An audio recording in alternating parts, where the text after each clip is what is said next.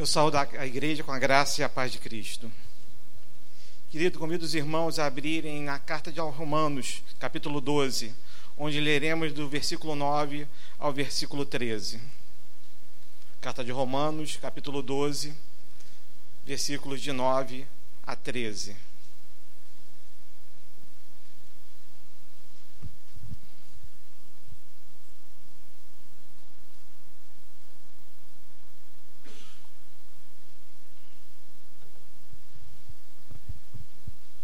Diz assim a palavra do Senhor: O amor seja sem hipocrisia.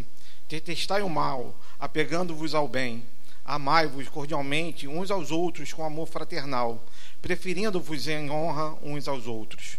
No zelo, não sejais remissos, sede fervorosos de espírito, servindo ao Senhor. Regozijai-vos na esperança, sede pacientes na tribulação, na oração perseverante. Compartilhai as necessidades dos santos praticai a hospitalidade. Louvamos a Deus pela Sua palavra aqui lida.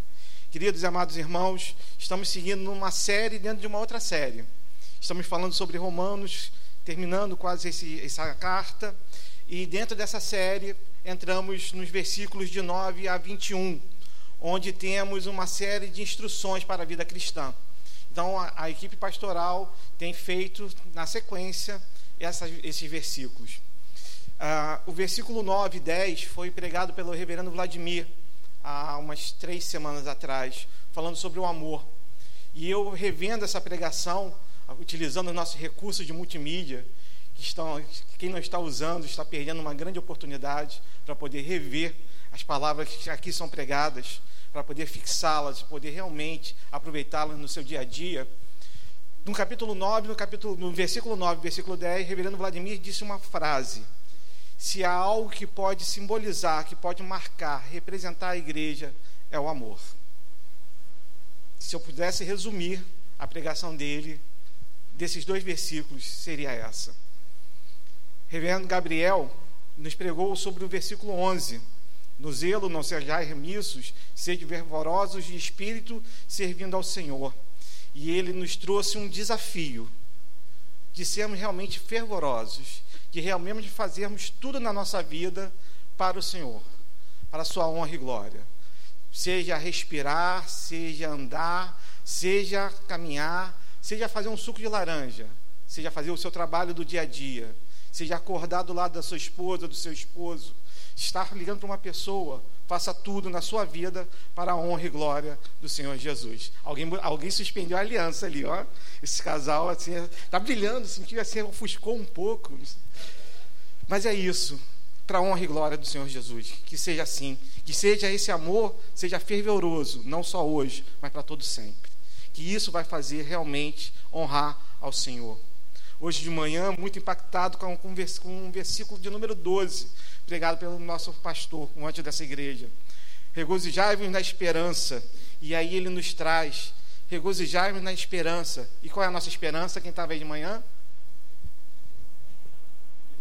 Cristo Jesus, podemos nos regozijar, porque temos uma esperança que não vai falhar, porque Ele morreu por nós, porque Ele venceu o mundo. E Ele continuou, nas tribulações sejamos pacientes e na oração perseverantes. E entramos agora na minha missão, de falar sobre essa parte do versículo 13.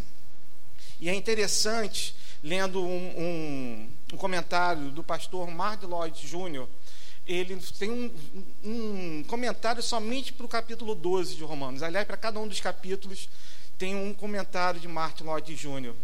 E ele fala que o versículo 13, do 9 ao 13, por isso eu li esses versículos todos, marca uma, uma subdivisão dessa divisão da vida cristã que nós leremos até o versículo 21. Até o versículo 13, estamos falando de Paulo nos instruindo a como sermos cristãos. É aquilo que nós podemos fazer para com os outros. A partir do versículo 14 até o versículo 21, Paulo, é, Martin Lloyd vai nos dizer que a partir desse momento, Paulo vai estar nos ensinando a como entendermos aquilo que os outros estão fazendo conosco, seja agradável ou não, fazendo parte também na nossa vida cristã.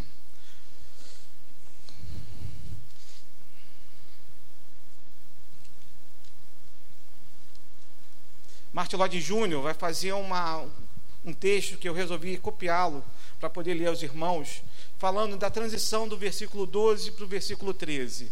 Ele diz assim: Paulo acaba de, de lembrar-nos que estamos sujeitos a provações e problemas e que devemos ter uma ideia clara da nossa vida neste mundo. Caso contrário, ficaremos tristemente decepcionados e logo estaremos com dificuldade em nossa vida e fé. O nosso Senhor nos advertiu e nos preparou, e Paulo nos disse como devemos enfrentar a nossa tribulação pessoal. Ele está falando do versículo 12. E aí ele começa a falar do versículo 13. Mas, imediatamente, ele vai adiante. Ele não pode deixar a coisa nesse pé. E prossegue: Não somos os únicos a estar sujeitos a problemas. Yuri, se precisa de um título para essa pregação, essa frase que eu ler novamente. Não somos os únicos a estar sujeitos a problemas. Todos os nossos companheiros de fé cristã estão sujeitos exatamente às mesmas condições. Por isso, Paulo nos lembra que devemos compreender a nossa responsabilidade com a relação a eles e nos mostra que devemos ajudá-los a lidar com os mesmos problemas. É isso. Se pegarmos a sequência do versículo 9 ao versículo 13, Paulo está nos preparando, repetindo palavras de Jesus, falando que nós devemos estar em amor na igreja, que precisamos ser zelosos, realmente fazer o nosso melhor e devemos nos preparar para as tribulações, que precisamos perseverar diante delas, que nós precisamos ser pacientes, estarmos em oração.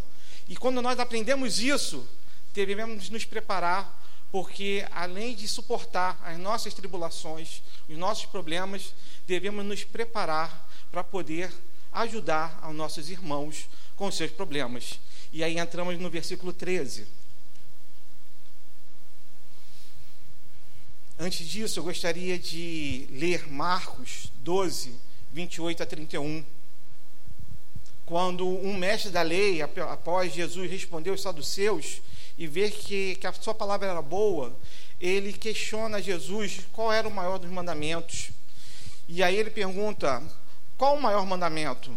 Amarás a Deus de todo o seu coração, de toda a tua alma, de todo o seu entendimento e de toda a tua perdão, de toda a tua alma. E segundo, o segundo mandamento é: amarás a teu próximo como a ti mesmo. A palavra que foi traduzida aqui como compartilhar compartilhar é o verbo em grego chamado kokonel. Na realidade, o verbo é koinonia, que quer dizer associar-se, ter comunhão. Só que aqui ele está na forma do imperativo, é uma ordem. E aí eu peguei alguns significados e algumas utilizações desse verbo na Bíblia. O primeiro significado dele é uma associação com o próprio Filho, com Jesus. E aí eu trouxe, peguei o texto em 1 João capítulo 1, versículo 6.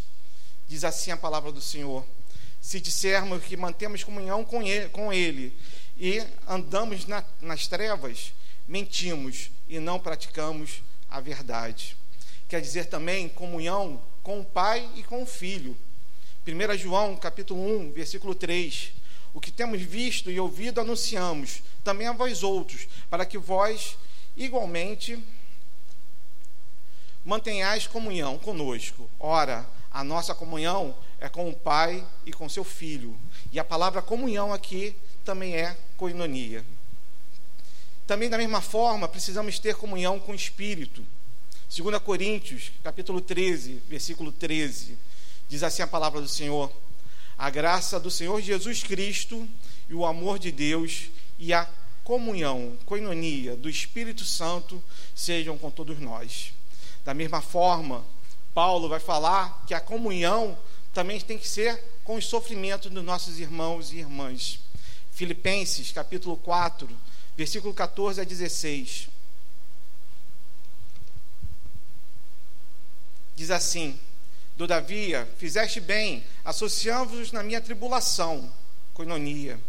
E sabeis também vós, ó Filipenses, que no início do Evangelho, quando parti da Macedônia, nenhuma igreja se associou com inonia, comigo no tocante a dar e receber, senão unicamente vós outros. porque até para Tessalônica mandaste não somente uma vez, mas duas, o bastante para as minhas necessidades.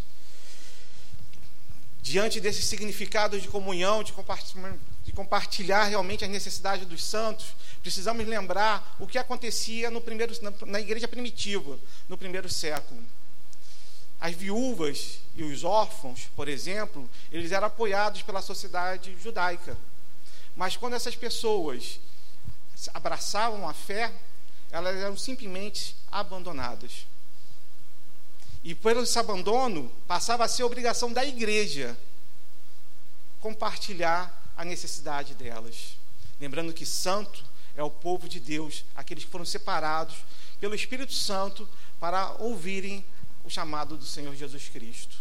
E a igreja cumpria esse chamado, e nós temos em Tiago, capítulo 1, 27, dizendo o seguinte: a religião pura e sem mácula para em nosso Deus e Pai é esta: visitar os órfãos e as viúvas nas suas tribulações, e a si mesmo guardar, guardar-se incontaminado do mundo.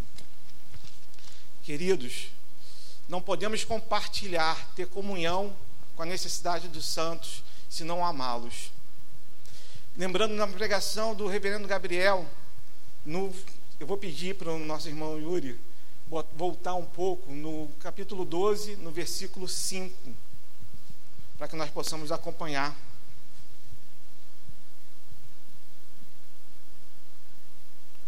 No final desse trecho, assim também nós,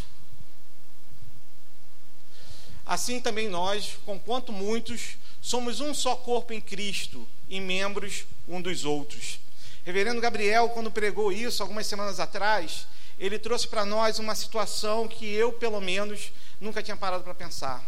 Falar que nós somos um corpo só em Cristo, sim, todos nós ouvimos, mas a continuação desse versículo, e membros um dos outros, e ele deu destaque para isso, nos lembra que eu faço parte de cada um de vocês. Se somos verdadeiramente irmãos, o seu sofrimento é meu sofrimento. E isso não é empatia. O mundo lá fora classifica como empatia quando você consegue sentir a dor do outro. Ou seja, se coloca no lugar do outro. Aqui, Paulo nos convida não a sentir a dor do outro, mas a sentir a nossa verdadeira dor. Porque se um irmão meu está com dor, está com necessidade, eu também tenho que estar com essa necessidade. Uma coisa me chamou a atenção, e eu, como ainda membro da junta diaconal, vou, me dar, vou dar um pouco de destaque. A cesta hoje foi colocada e voltou vazia. Tem um desafio do reverendo Maurício. O desafio do reverendo Maurício está valendo ainda. Não conseguimos ainda batê-lo é de precisar de pelo menos três a quatro diáconos para poder carregar as cestas. Estamos realmente compartilhando, tendo comunhão, estamos realmente na nossa vida sentindo a dor do outro como se fosse nossa. Reverendo Maurício fez uma outra, uma outra lembrança do leite do pequeno Samuel. Estamos sentindo essa dor dessa família que precisa desse leite como se a dor fosse realmente nossa. Porque se nós não estamos fazendo isso, Paulo vai nos dizer que nós não estamos sendo verdadeiramente cristãos. Essa semana, uma família ficou enlutada, Dona Ana Vilma, e ela foi abraçada pela igreja. As pessoas que ali estavam, e a igreja estava muito, muito bem representada, muitos membros de SAFRE, equipe pastoral, irmãos que aqui puderam estar com ela naquele momento, estavam ali porque estavam sentindo não a dor da dona Ana Vilma pela perda do seu esposo, mas estavam sentindo a sua própria dor por ter perdido um irmão. Se não for dessa forma, não somos cristãos. Se alguém estava lá, e aí é um si, tá? Só como exemplo, não estou falando de ninguém especial, mas se alguém estava lá, porque a dona Ana Vilma todo aniversário liga para você, você pode ter feito qualquer coisa naquele momento, menos ter sido cristão, porque você não compartilhou da necessidade dela como se fosse sua. Temos um desafio. O Senhor nos chama para que nós possamos realmente ser irmãos. E ser irmãos não é apenas se saudar como irmãos, é olhar para o lado e saber a dor da pessoa que está do seu lado. Se nós fizéssemos aqui uma brincadeira, fizéssemos uma dança da cadeira, trocássemos as pessoas de lugar, mandasse levantar cinco vezes e sentar do lado de uma outra pessoa, e você olhasse para a pessoa do lado, você saberia qual é a necessidade daquela pessoa? Você saberia qual era a dor que ela está passando? Se você não consegue ver isso, não estamos compartilhando a necessidade dos santos. Porque a igreja não é um clube, a igreja não é um local onde ficamos com nossos irmãos, perdão, com nossos amigos. Sabemos que existem amigos que são mais chegados que irmãos. A palavra nos fala isso. Mas na igreja devemos estar cuidando de todos. Quantos irmãos, se nós olharmos para o lado, vamos sentir falta? Há quantas semanas, talvez algumas pessoas simplesmente saiam da igreja e não sejam percebidas. Compartilhamos da necessidade dele. E aí eu quero, quando pensei nessa palavra, e o reverendo Vladimir, o reverendo Maurício, como meu tutor, vai concordar comigo, eu espero, senão ele vai puxar minha orelha, né? Aspirante. É assim, né? Mas a pregação, antes de ser para a igreja, é para o pregador. Deus fala ao meu coração primeiramente para que eu possa falar com a igreja. E sabe que quando essa palavra veio a mim, foi, qual foi o meu primeiro pensamento? Eu preciso pedir perdão. Porque muitas vezes eu tenho participado dessas falhas. Tenho que pedir perdão, porque eu não sei qual é a dor que a maioria das pessoas hoje estão passando aqui na igreja.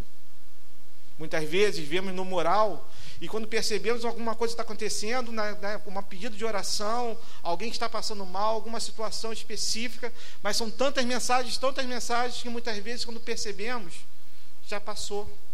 E nós nem pegamos o telefone e ligamos para essa pessoa, porque colocar uma mensagem no Zap, Amém, Deus abençoe. Realmente a gente sabe que o irmão está em oração, mas porque aquele irmão talvez naquela hora precise é de ouvir a sua voz, de saber que você está com ele. Presbítero Maurício, cadê o presbítero Maurício? Ele está aí. Tem um ministério que foi dado a ele de visitação. Quantos aqui têm a oportunidade de estar com um irmão fazendo uma visita, levando um abraço amigo, falando o quanto ele é importante para a igreja? Talvez se olharmos para o nosso lado, precisamos pegar o telefone e falar com pessoas que estão sumidas. Essa semana eu soube de uma irmã que não está vindo, mas teve um irmão da igreja que ligou para ela para saber o que estava acontecendo. Isso é ser igreja. Isso é compartilhar a necessidade dos santos. Infelizmente, nem sempre a palavra vai nos trazer alegria mas ela vai nos trazer a verdadeira alegria.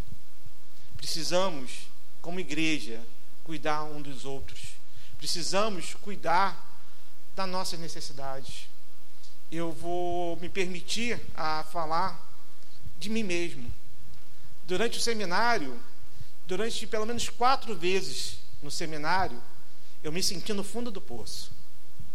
E eu fui amado por essa igreja. Eu fui sustentado, estou falando de coisa financeira, estou falando de carinho, de oração, e muitas vezes, sim, até financeiro.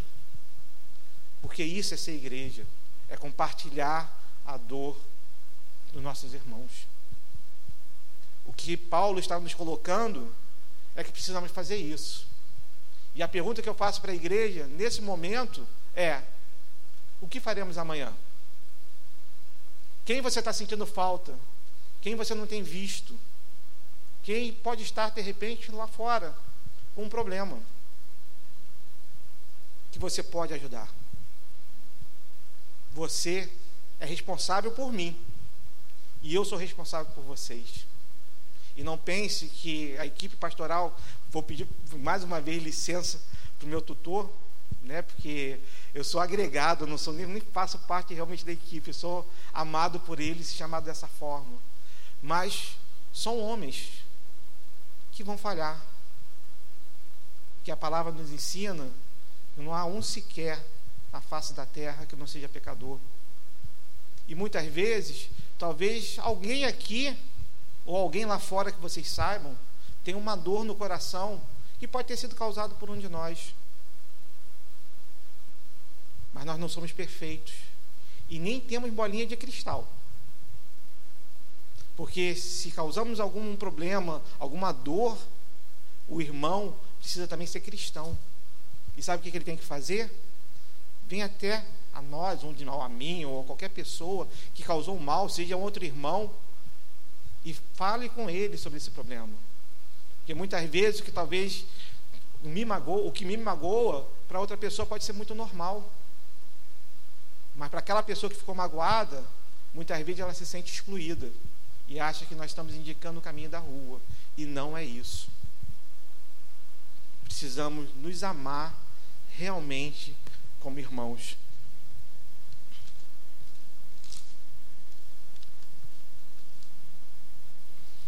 Mas Paulo não para por aí. Falei da primeira parte. E ele nos fala também sobre praticai a hospitalidade. Em grego, dioco filonexia. E por que eu fiz questão de trazer o grego para cá? Filonexia, se nós formos traduzir, quer dizer amar ao estranho. Ou seja, amar alguém que você não conhece. E aí eu me perguntei, o que tem isso a ver com hospitalidade? E aí Deus me falou o seguinte, aí é, é o papo meu com Deus. Se nós somos irmãos, estamos na mesma igreja, você não precisa ter hospitalidade comigo, porque você tem que compartilhar a minha necessidade. Temos que ter hospitalidade com aqueles que são de Cristo, mas que nós não conhecemos. Isso no primeiro século era uma coisa muito importante. Da mesma forma que eu falei das viúvas, das, dos órfãos, que podiam ficar sem o apoio da sociedade que antes ela representava, muitas vezes irmãos eram expulsos das suas casas e tinham que fugir da cidade onde moravam. E esses irmãos tinham que fugir para um outro lugar que tivesse uma igreja que pudesse ajudá-los. E aí nós percebemos a importância disso no primeiro século. Havia também, pela, pelo que eu estudei, pelo que eu vi nos, nos comentários, comentários né, as hospedarias das estradas, naquela época, não tinham muita boa reputação. Então, ou seja, para os irmãos que estavam em viagem, missionários, também não havia possibilidade de eles ficarem hospedados em tais lugares. E aí, Paulo nos fala de ocofilonexia. E isso é uma ordem que ele nos dá, que nós precisamos praticar. Mas sabe o que é praticar? É voltando ao versículo 11, na pregação do Gabriel, do reverendo Gabriel. É sabendo que precisa ser feito com zelo, sabendo que nós temos que pregar, que realmente fazer que a hospitalidade seja uma coisa importante na nossa vida. Tão importante que Paulo, ao orientar tanto Timóteo quanto a Tito, como deveriam ser os bispos, ele diz, entre todas as coisas, que ele seja hospitaleiro. Hebreus 13, versículo 2, vai nos falar que muitos, sem saber, hospedaram anjos do Senhor. Lembra de Ló? Na praça, lá em Sodoma, antes da cidade ser destruída? Dois homens chegam na cidade e ele rapidamente os convida para que não passem a noite na praça, mas que vão para sua casa. E sabe por, por, por ele ter tido essa atitude, o que aconteceu? A sua vida e a vida das suas filhas foram poupadas, da sua família.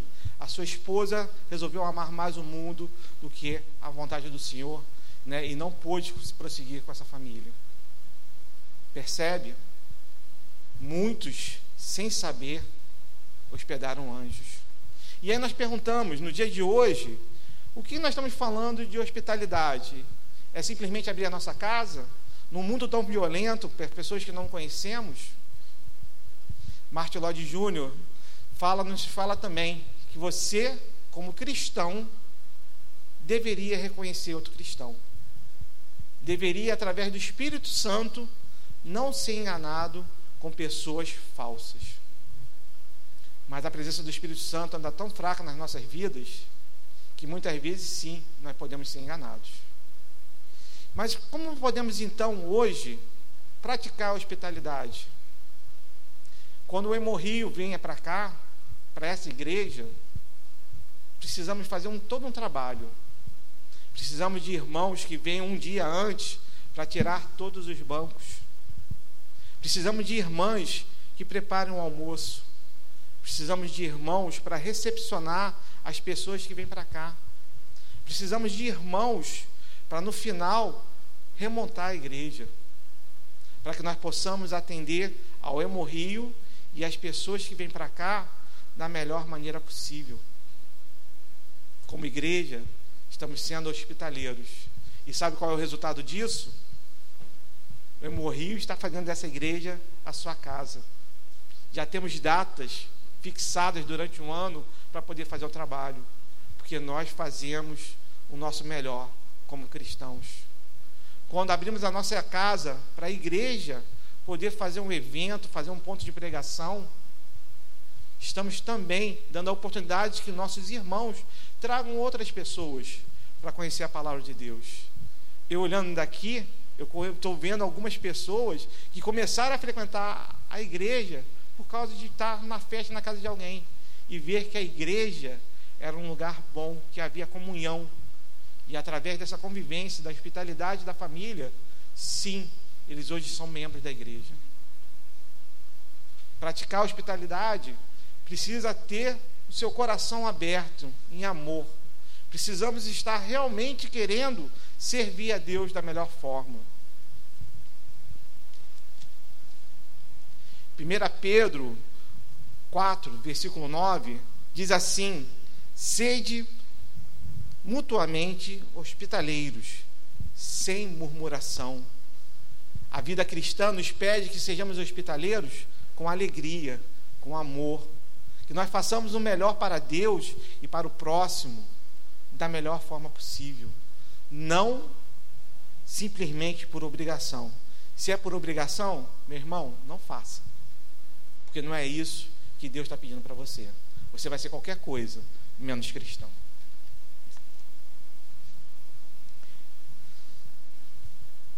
Gostaria de ler com os irmãos Apocalipse 3, dos versículos 14 a 22.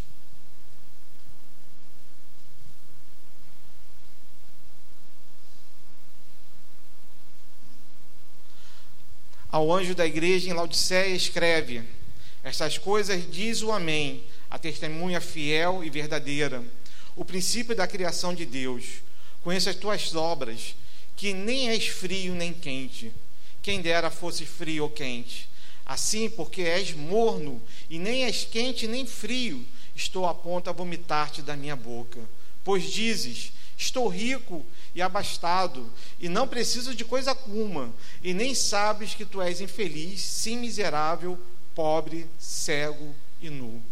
Aconselho-te que de mim compres ouro refinado pelo fogo para te enriqueceres, vestiduras brancas para te vestires, a fim de que não seja manifesta a vergonha da tua nudez, e colírio para ungires os olhos, a fim de que vejas. Eu repreendo e disciplino a quantos amo. Sê, pois, zeloso e arrepende-te. E que estou à porta e bato. Se alguém ouvir a minha voz e abrir a porta, entrarei em sua casa e cearei com ele, e ele comigo. Ao vencedor, dar-lhe-ei sentar-se comigo no meu trono, assim como também eu venci e me sentei com meu Pai no seu trono. Quem tem ouvidos, ouça o que o Espírito diz às igrejas. Queridos e amados irmãos, somos chamados, como disse o reverendo Gabriel quando falou do versículo 11, a sermos ferventes, a sermos incandescentes. Não somos chamados para nem sermos mornos, nem frio. Somos chamados para realmente estarmos na presença do Senhor, fazendo o nosso melhor. E Ele nos faz um convite. A esse que fizer dessa forma, eu vou bater na sua porta. E se você abrir, eu vou cear contigo.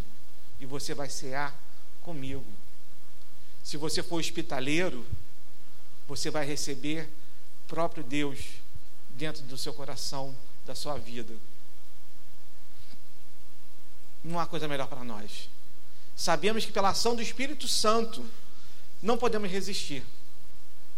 Sabemos que o Senhor nos escolheu antes da fundação do mundo para que Ele possa bater a nossa porta e o Espírito Santo nos convencer que, ele, que abriremos mas que nós possamos hospedar a Deus da melhor forma possível, para que nós possamos cumprir o que nos fala o início da carta romana no versículo 12, perdão, capítulo 12 de Romanos, fala no versículo 1 e 2, que eu gostaria de ler como encerramento dessa palavra. Rogo-vos, pois irmãos, pelas misericórdias de Deus, que apresenteis o vosso corpo por sacrifício vivo, santo e agradável a Deus, que é o vosso culto racional. E não vos conformeis com este século, mas transformai-vos pela renovação da vossa mente, para que experimentais qual seja a boa, agradável e perfeita vontade de Deus. Queridos e amados irmãos, temos aqui a oportunidade, lendo do versículo 9 ao versículo 13, terminando essa primeira parte da vida cristã, de saber qual é a vontade do Senhor para nossas vidas. Essa vontade perfeita, é agradável. Que nós possamos amar, e esse seja realmente o símbolo da igreja. Que nós possamos ser zelosos, fazer a, a vontade do Senhor, a obra do Senhor com fervor. Que nós façamos de toda a nossa vida realmente para a honra e glória de Deus. Que possamos realmente ser perseverantes na oração, que possamos nos regozijar na esperança, que possamos ser pacientes na tribulação, que possamos realmente estar compartilhando como nossa a necessidade dos santos, que possamos realmente estar prontos para ser para ter a hospitalidade como um dom nosso. E eu gostaria nesse momento de perguntar: quem são os visitantes que estão aqui hoje? Podem levantar a mão um instante? E não, não tem um visitante? Ah, bom, eu vi alguns rostinhos que eu não conheço. Mantenha seu, sua mão levantada. Eu gostaria de pedir a um irmão da igreja que esteja próximo, que mostre a esse irmão a nossa hospitalidade, que o saúde com a graça com a paz de Cristo.